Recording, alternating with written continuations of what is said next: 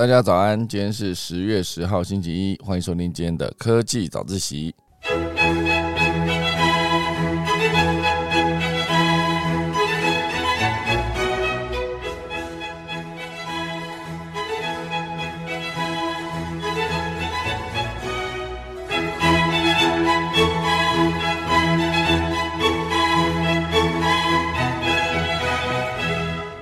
好的，今天台北不是，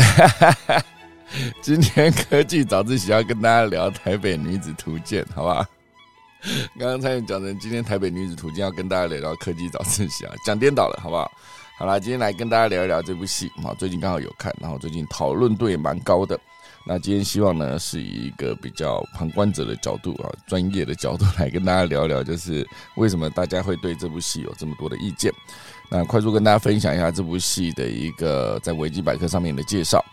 它是迪士尼 Plus 于二零二二年推出的台湾女性都会成长剧，改编自这个二零一六年水川麻美主演的日本网络剧，叫做《东京女子图鉴》。那剧情呢是讲述一名向往都会生活的台南女子在台北奋斗的故事。这个剧呢，在二零二一年的五月一日开拍，然后十二月十二号杀青，好，所以大概就是拍了七个月。由红山娱乐制作，李云禅导演执导，桂纶镁领衔主演，更是有很多厉害的角色在里面演出，那就让大家非常的期待。结果上线之后呢，现在有很多问题要跟大家好好的讨论。总之过，开始今天的科技早起喽。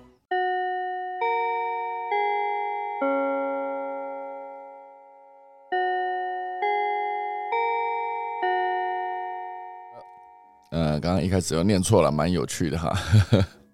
好，那个剧情简介，大家就应该说整个戏的简介大概是刚刚那个样子。那以剧情简介来说呢，这个戏主要演的就是有呃以桂纶镁饰演的这个林怡珊为主角的这个台南永康的女子啊，到台北发展的故事。那她在整个戏的过程中呢，还包括她的妹妹。好叫做林一静，那是林思雨好扮演的，然后还有她的青梅竹马李承恩，也就是王伯杰扮演，然后闺蜜许慧茹、夏雨乔扮演，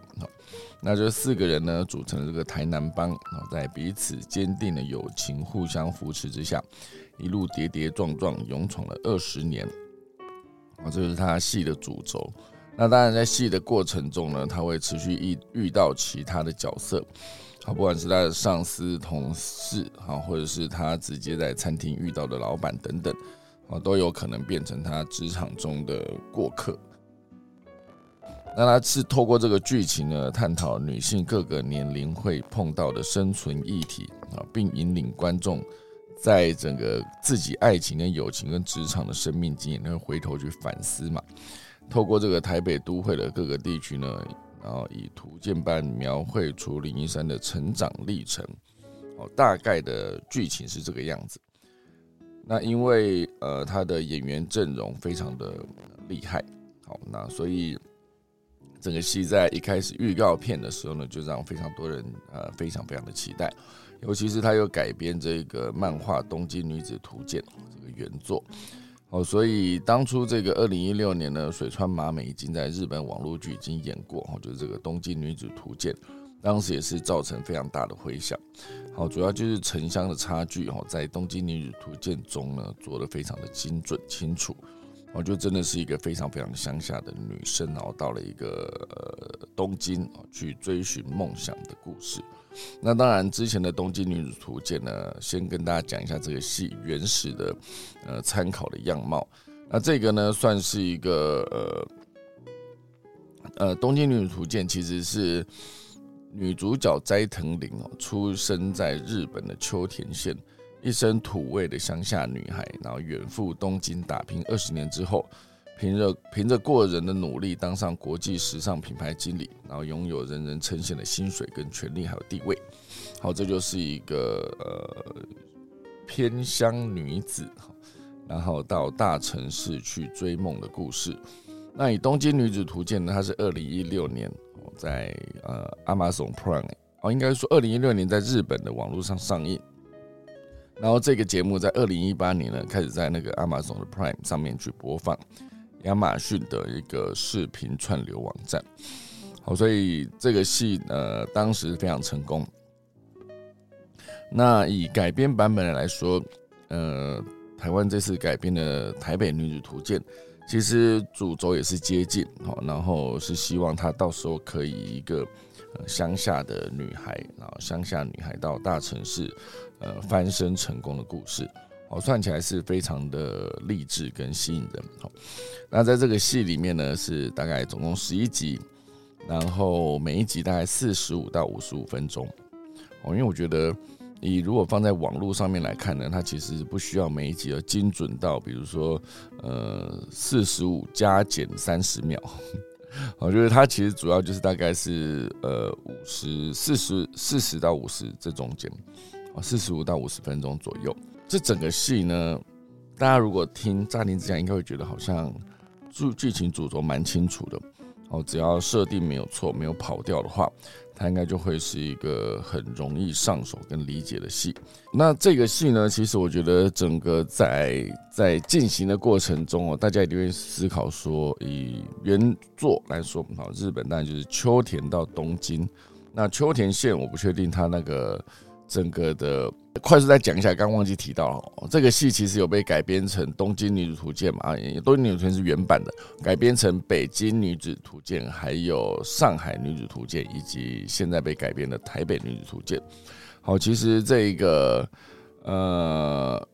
以《北京女子图女子图鉴》来说，她其实演的就是一个四川小县城的一个普通本科生哦，怀着对北京的向往。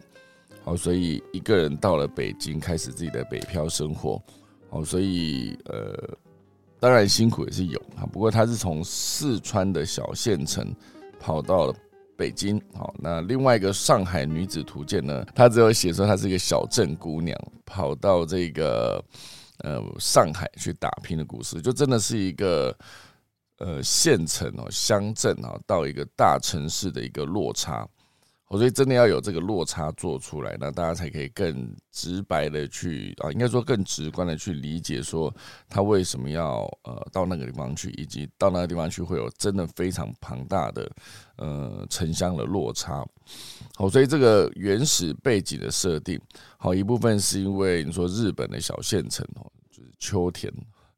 听到秋田确实是觉得好像有一点远哦。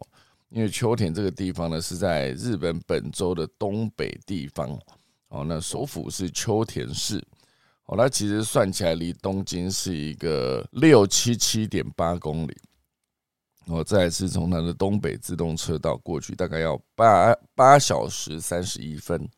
哦，这个八小时三十一分，哈，这个距离，好，跟大家分享一下。另外，那个《北京女子图鉴》呢，讲的是四川的县城，哈。呃，四川的县城啊，当然这个距离没办法，没办法直接变成一个怎么讲，就是呃，这个戏庞大的落差，是没办法的。好，不过至少呢，他可以把那个城乡落差真的做做出来。那这个《北京女子图鉴》这个陈可这个角色，就是从四川的一个小县城啊，就是北漂到了北京。大概也是一个一千七百八十四公里，也是很远哦。就是这个距离非常的远。我刚才讲的那个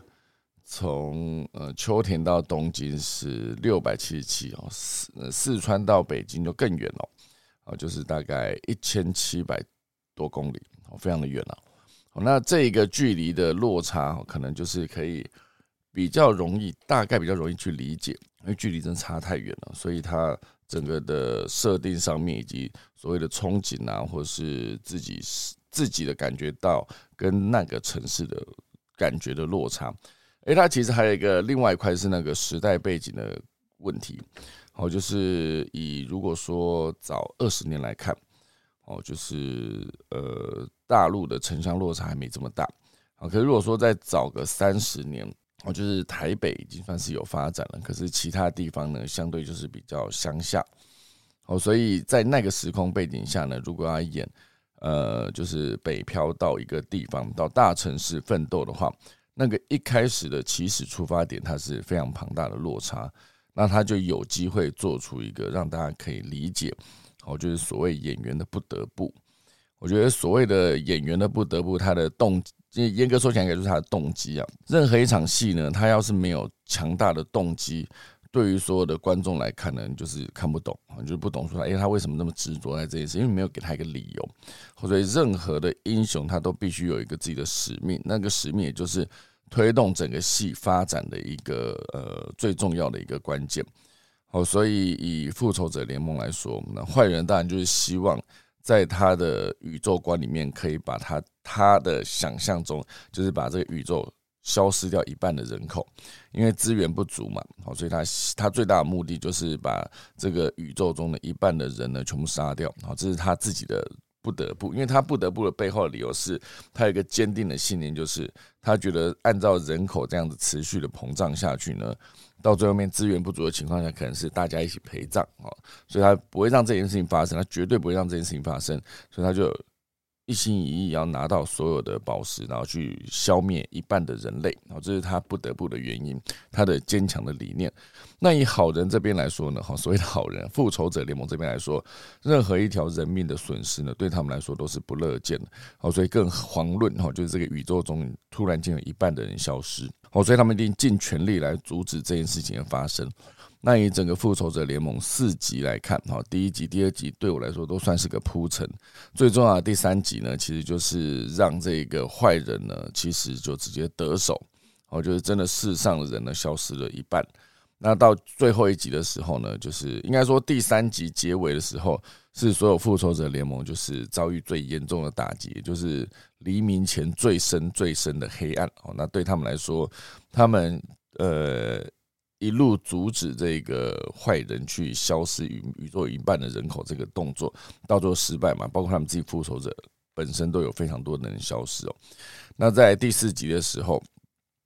他们的强大的动机当然就是把所有人救回来。那救回来之后呢，还要把这个坏人呢给他弄消失嘛？好，所以两边都有一个不得不的理由，他才有办法构成一个冲突。没有冲突的话，对观众来说就是你会觉得，哎，你这样看关我什么事？哈，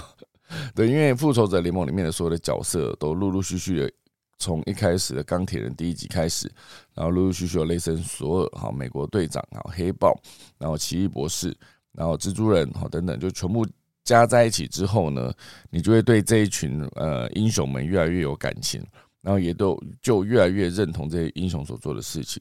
好，所以。所有角色的动机呢，对于观众来说，好，就是你可以有一个你可以理解他为什么要这样做的原因，同时间也可以某种程度上带来一些共鸣，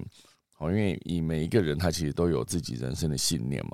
然后你看到这个不管是好人还是坏人这么执着在他的信念上面的时候，其实你某种程度上是会被感动的，好，所以这个不得不的原因，也就是造成这个演员哈，应该说这个角色。在戏里面的任何行为都可以变成一个合理化，好，所以一旦他少了这个不得不的理由的话，他就会看起来相对比较弱，因为你就觉得说，诶，他其实不去也没关系，好，就像那个复仇者联盟，你会觉得那一个呃坏人哈，他其实。不把一半的人消失掉也无所谓哈，结果他没有，他真的就是非常拼命的一步一脚印的去把所有的人类哈，就是消灭掉一半，好，就是一步一步的收集他的宝石哈等等，整个的戏一定需要这个嘛，所以再回过头来看这个台北女子图鉴哦，我刚才最早聊到说那个距离这件事，好，就是以上海女子图鉴、东京女子图鉴跟北京女子图鉴来看，哦，他们的距离确实是蛮远的啊，就六百多公里。那，开个呃，坐个高铁也是需要一个，就是八个小时哦。哦，就是这个距离真的是非常的远。那以四川到四川到那个北京，哦，是一千七百多公里。好，就是先不管说这样子的，因为当然还有很多内陆城市也是非常的发达。好，先不管说那个发达的程度了，至少你的文化文化上面其实就是差距会非常的大。好，另外一块就是方言哈，其实方言其实也会真的是让呃，比如说到了一个大城市，所谓北京啊，到上海，你就可以从一些口音方言就听得出来，它可是它可能是来自不同的地方。好，所以种种的落差，我觉得这个初始设定是非常的重要的。那如果说再回过来看这个台北女子图鉴，它里面设定的是一个从永康哦，台南的永康到那个台北的永康街，也算是一个。到所谓大城市发展的一个故事。好，只是起始点哈，就是台南。哦，台南毕竟也是五都啊六都之一嘛，啊六都之一。其实认真说，它发展的程度也没有差到这么多了。好，那另外一块就是它中间的文化落差，这甚甚至你的高铁，高铁直接，因为以前你可以思考一下，从那个四川，如果你真的四川的小县城，你如果真的要去北京的话，你可能得直接搭车到那个四川成都的车站，然后再坐那个会往北京的列车哦，就是他们所谓动车，直接去北京。哦，他可能是交通辗转，绝对是比较辛苦的哦。所以以前的那个，比如说偏乡的人，他们如果要到大城市，哦，绝对是考虑再三，因为那个资源成本是非常的大嘛。好，所以如果再拉回来看，从台南永康到台北，哦，它那个距离，哦，如果你真的要去坐高铁的话，呃呃，台南的高铁 时间，其实算起来呢，应该就是一个好像不用一小时哦。哎，还是好，好像要哈，就是呃，我看一下，如果从这个台南站，哦哎，这个起起始在台南，然后终点到台北，好好单程这样看哈，它其实呃最快的时间，好是一小时二十六分哈就到了哈，一小时二十六分哦，这当然这是高铁，如果你有你要坐久一点的也是哦，就是会有一个。呃，一小时五十八分的这个距离，哦，这一一小时二十六分这个距离呢，其实是你再加个十分钟，就是可以直接到左营了嘛，好，十几分钟它不会很远，所以一小时二十六分这个距离，然后再加上呃，台南跟高雄，其实严格说起来都是五都哈，甚至是呃，台南当初还是最早开发的一个地方哈，就是一府二路三艋甲嘛哈，所以那个你这样算起来，它其实真的就是。真的要说一个城乡落差，可能还是会有一点点啊，可是真的是距离真的是不大，好，就是差距真的不大，而且交通其实相对也没有说真的这么不不方便，哦，所以真的要从这个起始点上去来说这件事情的时候，其实还是有点吃亏的，只是当初可能编剧在思考这个从永康到永康这件事情，哦，它会不会是一个原始里面 setting 的一个梗？那如果说真的要用这个名字来称，其实还是有其他的机会啊，比如说，呃，在南投的信义乡，然后到台北的信义区，哦，就感觉好像它还是可以再拉得更远一些，因为信义乡相对就是真的在山上，那山上可能就是资源就相对更不足，然后甚至网络的速度啊，或是有没有网络这件事，呃，那个网络的覆盖等等，全部都会是一个问题。我觉得在网络都稍微没有那么通的情况下呢，它的资讯的传递的落差绝对会更大。哦，所以如果从信义乡那，呃，信义乡哦，应该是在南投嘛，对不对？哦，那里面就是一个哦，或者是你要从仁爱乡到仁爱区也是可以，哎，仁仁爱路哈，仁爱乡到仁爱路也是可以的。啊，因为其实这个信义乡就真的是属于这个南投的南边。那他如果真的呃以这个信义乡要到台北市的话，他其实距离还是会比较辗转的，比较辛苦一点。你可能会先坐那个客运，或是想办法到呃，可能就是高铁或者台铁必经之路啊。信义乡到台北市，我是很好奇哦。信义乡到台北市啊，距呃交通哦，其实应该是直接打那个。哦，也算是一个四小时二三十二分哦，因为他还是得先想办法到台中哦，然后再从台中呢开车。我刚刚讲那个是开车哦，如果新乡呃到那个台北市，如果要真的坐高铁的话，应该说如果真的是坐客运的话，以大众运输工具来看哦，它其实是一个呃相对是更辛苦一些哦。这就是我觉得呃距离的落差。带来的那个想象中的呃所谓进步程度嘛，哦，应该说资讯传递的速度，台北相对还是比较快嘛，资讯的比较交流更多的地方。好，所以如果说真的要取这个名字，然后从这个台南的永康到那个台北的永康街这件事，它显然就是差了一些。好，那因为毕竟都是城市嘛，你说真的。没有办法很明确的看出这两个地方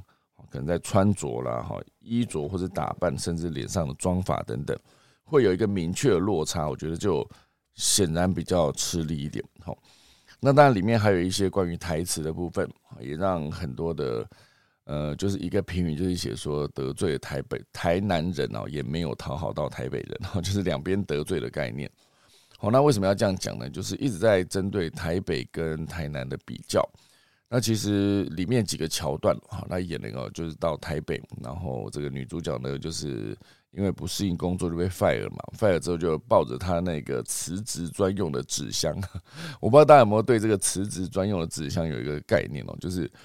好像所有的戏演辞职都必须要有一个纸箱，然后纸箱里面可能会放着她的文件、他他的资料，还有她的一些文具，甚至还要一个瓶盆栽跟她的杯子，我就会抱着这个，然后。他就去做捷运了，啊，捷运可能也是没站，就整个跌倒。他跌倒过程中，就为了要呈现出台北人的冷漠嘛，所以就没有人帮他捡这样。哦，那这个这个部分呢，其实至少我这边 看到就有三次哈。最近一次是有一个在呃做捷运，我在做捷运的时候，有一个人就突然昏倒。他一昏倒，哇塞，没有夸张到 那时候基本上有有一点像是尖峰时刻，有一个人昏倒，他一一落地，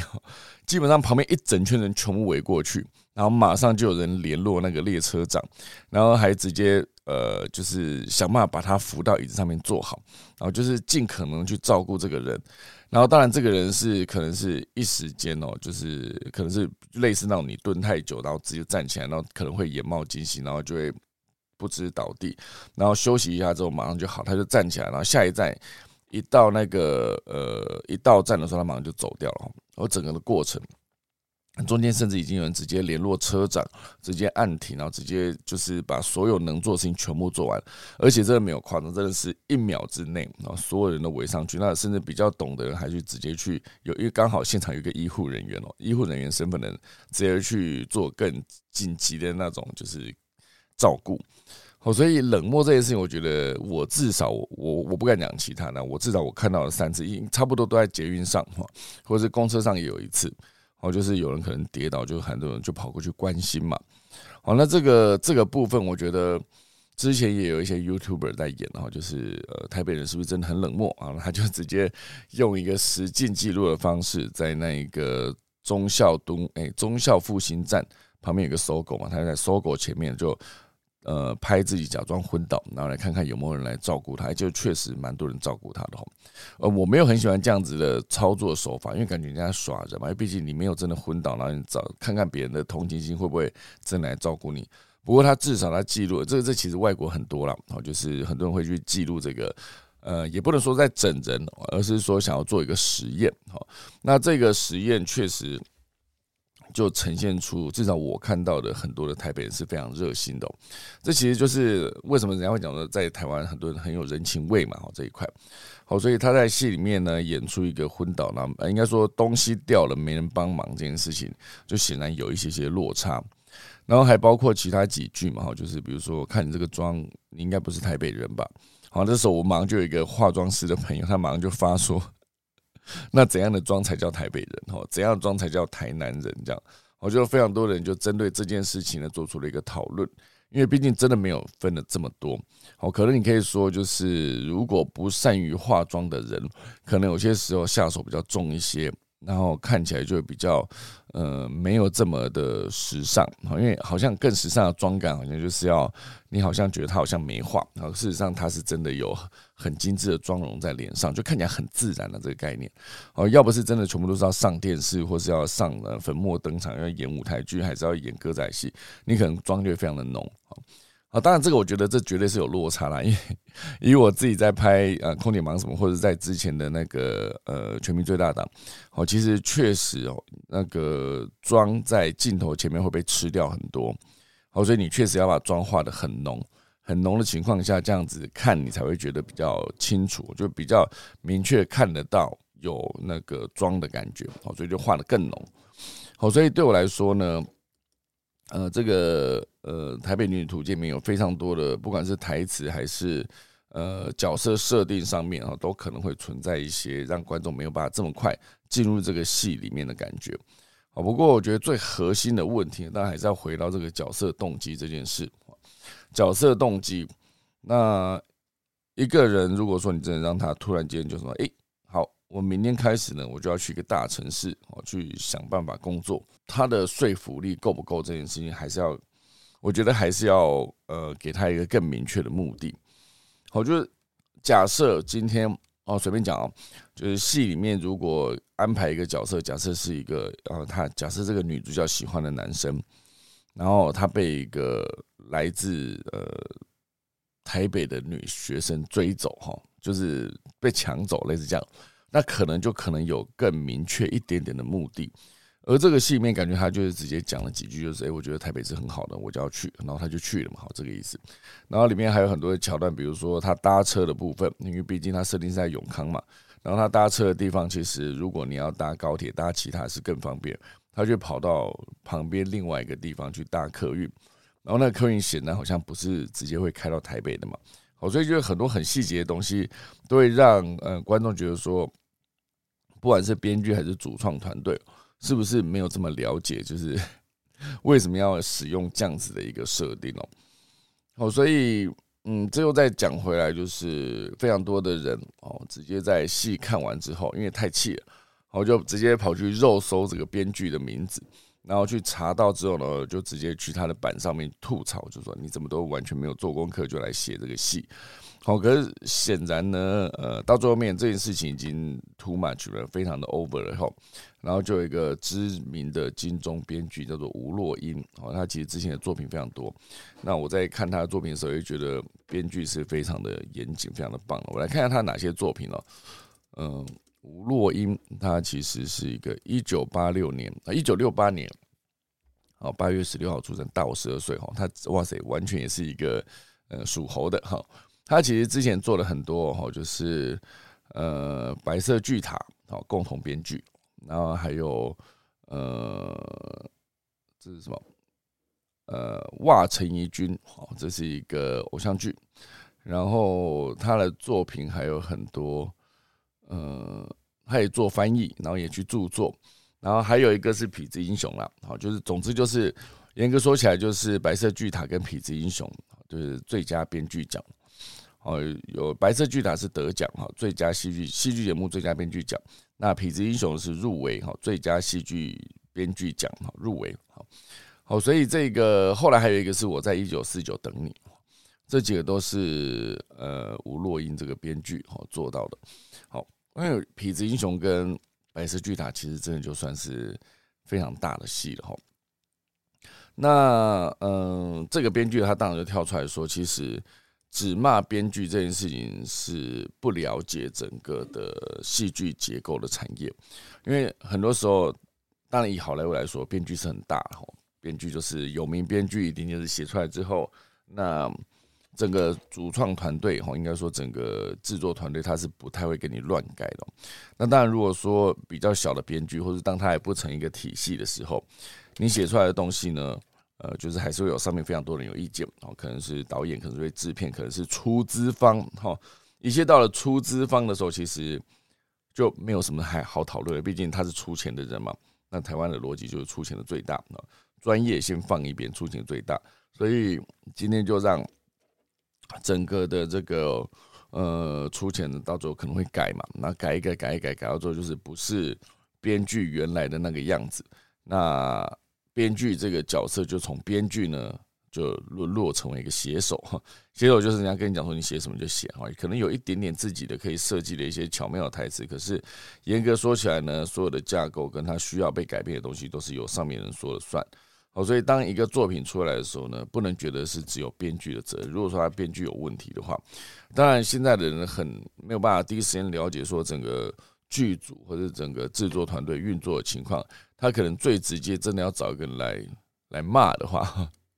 就是一个骂编剧哈，这就感觉最清楚嘛。好，因为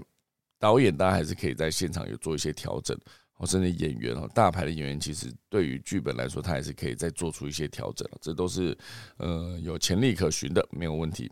哦，所以以这个编剧这件事来说，哦，当然吴若英就有出来说，这如果只是去肉搜，这是非常呃不正确的行为，因为毕竟真正能解决很多问题的，也应该说编剧也不是真的能够解决所有问题的人。哦，所以我觉得，嗯，这一次的台北女子图鉴其实有非常多的可以讨论的地方，其实包括演出啊，我觉得演出其实也是其中一块，就是你要呈现出一个好像乡下来的人，那你势必得在演出上面做出一些调整哦。那在做调整的过程中，如果对我来说啦，可能一开始前几集，因为毕竟现在更新到第四集嘛，那演的就是我会想到当时我在看那个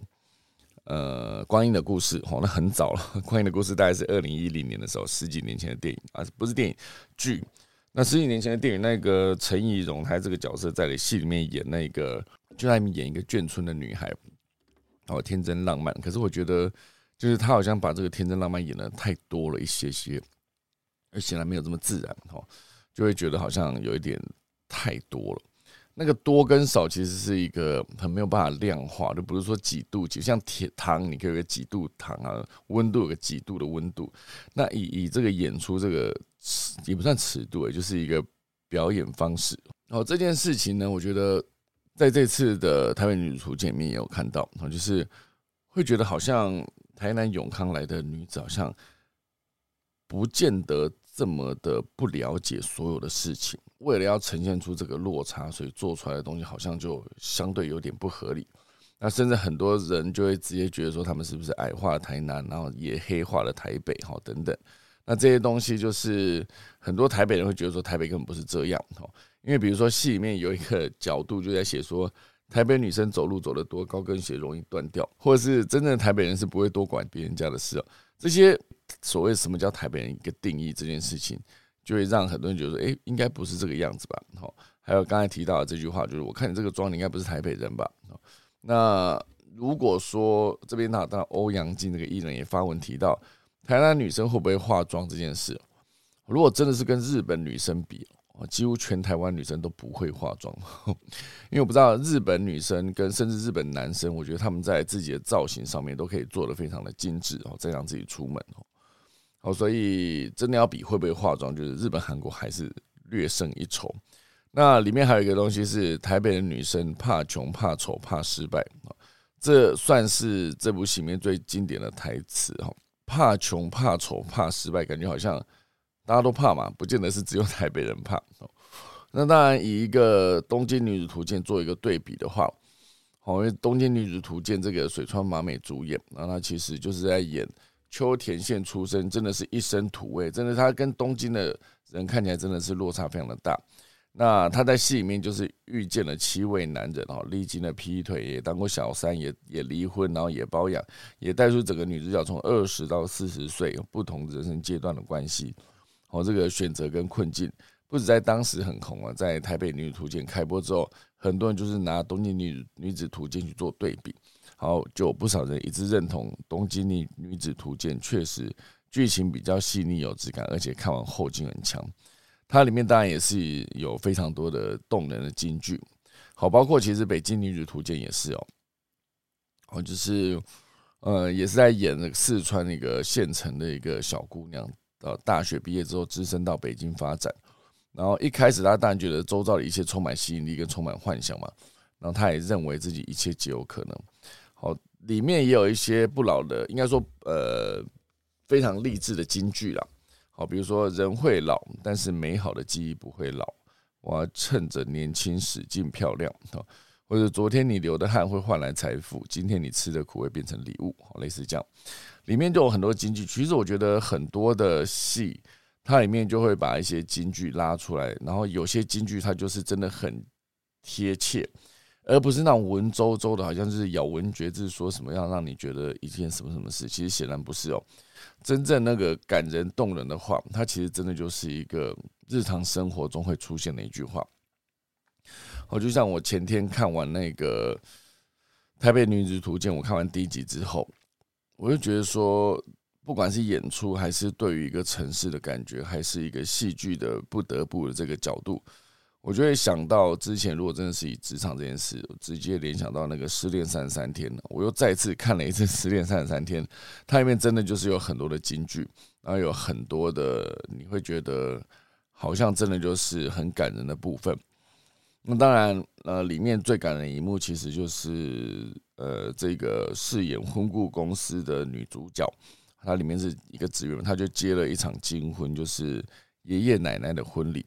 然后就在演这个爷爷奶奶婚礼的。呃，当然，这个奶奶是卧病在床的状态，那爷爷是希望等她好以后，马上帮她办再办一场婚礼啊，因为感觉是当初欠她的。哦，所以在办这场婚礼之前啊，应该是前两天，哦，这个奶奶就过世了。好，奶奶过世的时候呢，其实就是爷爷就是写了一张卡片给奶奶，哦，他就写的很简单，就是我在你的衣服里面的上衣口袋放了一包巧克力哦，因为那是你最爱吃的东西哦。哦，就是这样，很简单哦。他其实感情的流露还是很深刻的哦。哦，所以真的能够打动人呢，不是很多的咬文嚼字的很精美的文字，而是真的是日常生活中你可能会听到，只是你可能会不会注意到的东西，或是有些事情它就是也许听起来好像是个歪理，可是事实上，在一个角色非常斩钉截铁的把它当成自己的信念，然后透过自信无比的感觉讲出来的时候。那那个那个那个歪理好像又变成真理了。好，比如说在那个呃《犀利人气》里面，哦，里面的小三就有讲过一句，就是在感情中只有不被爱的那个人才是第三者。哇塞，这句话其实讲出来真的是一一个 一个钟，好，就哐敲下去，然后会一直有一些回应，这种感觉。好，所以我觉得以任何一个戏来说。他要感人、要动人的部分呢，绝对不是一些我觉得很华美的词藻，不是。它其实真的就是会是一些你日常生活中会出现的东西，只是经过编排，经过在恰当的时机讲出来，它其实往往就最能够打动人。好，所以我觉得以这次戏来说，它当然还有很多的原因。那呃，在被骂了一圈之后。好，现在当然就是有一些剧中的团队成员也可能会出来，就是帮这个戏讲点话。那当然，很多人的角度全部都是，呃，有更多的讨论，当然是越来越好。然后还有一些就是后来会越演越精彩，好，类似这样子。我就是就像有点像是之前那个《想见你》，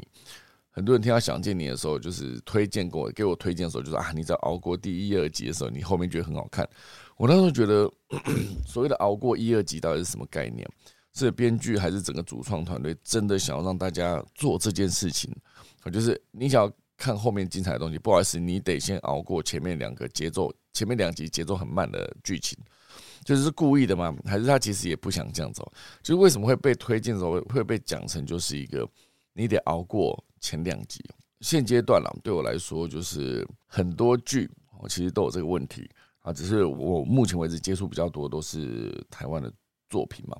那很多台湾的作品，其实就是你会觉得它好像有一点点距离。可能最核心的原因就是里面角色讲的不是人话。我我讲说讲的不是人话，说并并不是说他讲的就是一个很难听话，而是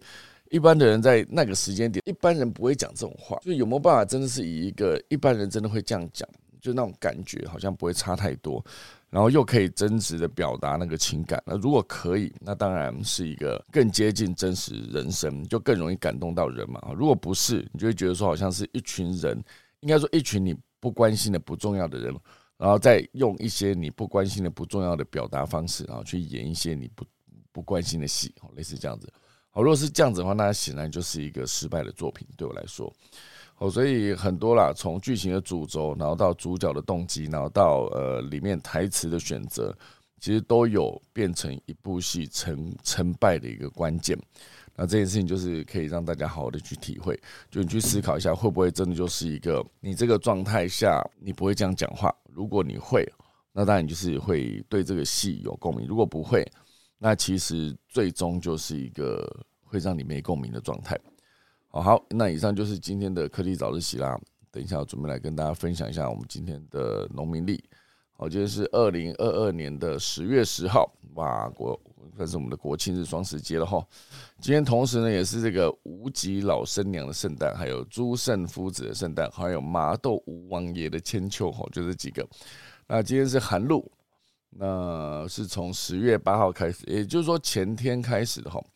十月八号，然后一路到十月二十三号啊。今天以祭祀祈福、斋教、沐浴、宿住、定盟、纳财、嫁娶拆卸入宅起钻，